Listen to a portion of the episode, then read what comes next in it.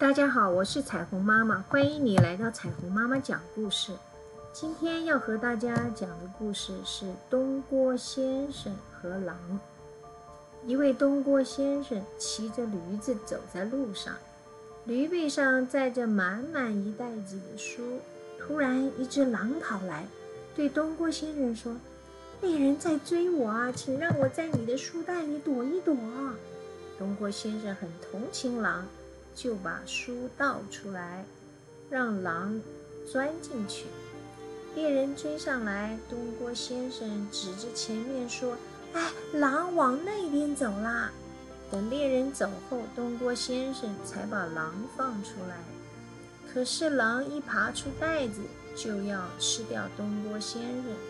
东郭先生连忙向路过的农夫求救。他对农夫说。我救了狼，狼居然想要吃我，你来评评理吧。狼说：“他把我装在密封的袋子里，岂不是要把我闷死吗？”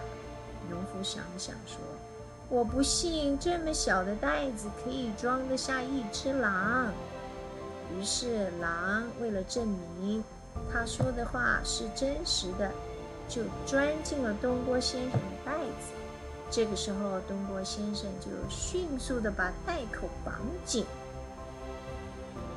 让狼出不来了。